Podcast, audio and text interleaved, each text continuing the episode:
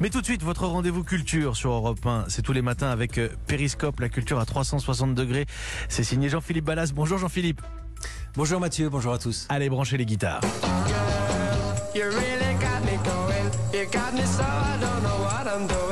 S'appelait Les Kinks. Un documentaire raconte l'histoire de ce groupe anglais né dans les années 60. Documentaire diffusé demain soir sur Arte, mais déjà en ligne. Vous avez vu et vous avez beaucoup aimé, Jean-Philippe. Oui, absolument, je vous confirme. Alors, vous connaissez la sempiternelle question tu es Beatles ou tu es Stones?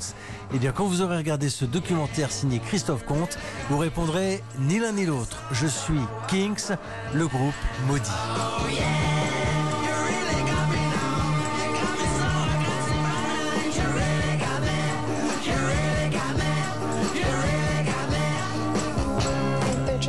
C'est l'un des secrets les mieux gardés. Il y a les gens qui les connaissent et qui aiment tout chez eux, et les gens qui ne connaissent qu'une ou deux de leurs chansons, mais qui se disent, quand ils en entendent d'autres, Waouh, mais c'est aussi bon que les Beatles. Ils auraient pu devenir rois, mais ils étaient un peu trop turbulents, un peu trop moqueurs, un peu trop versatiles.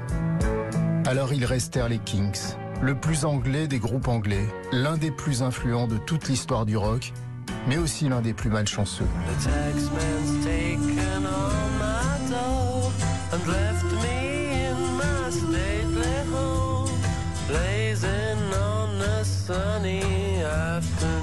Et voilà, en deux extraits, nous avons planté le décor. Les Kings, c'est l'histoire de perdants magnifiques. Magnifiques parce qu'il suffit d'écouter toute la richesse, la diversité de leurs albums. Et perdants parce qu'ils n'avaient ni la bonne maison de disques, ni les bons managers pour aller aussi haut que les Stones ou les Beatles. Sans parler de la relation absolument chaotique entre les deux frères du groupe, Dave et Ray Davis. Ray, le leader aussi talentueux que tourmenté, analysé ici par Christophe Comte.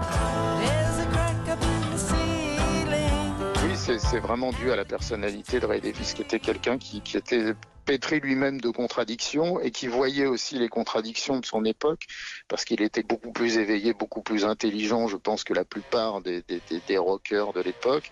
Ils n'ont jamais joué le jeu finalement. Et c'était eux les vrais bad boys en Angleterre.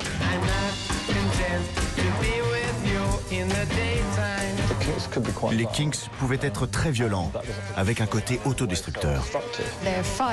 Leurs disputes et leurs bagarres étaient légendaires. Les fans aimaient s'échanger des histoires, comme Ray plantant sa fourchette dans la jambe de Dave parce qu'il avait osé prendre une feuille de salade dans son assiette.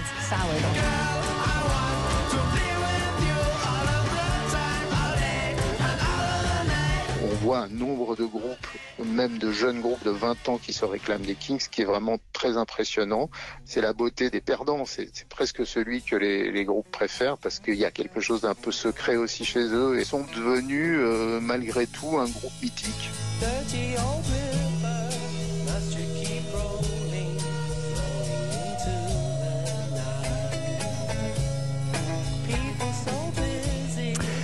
Merci Jean-Philippe Ballas. Les Kinks, c'était quand même un peu plus crado, permettez-moi, que les Beatles. Les guitares qui crachaient un petit peu et ce documentaire à retrouver donc vendredi soir sur Arte, déjà disponible en ligne. C'était Periscope.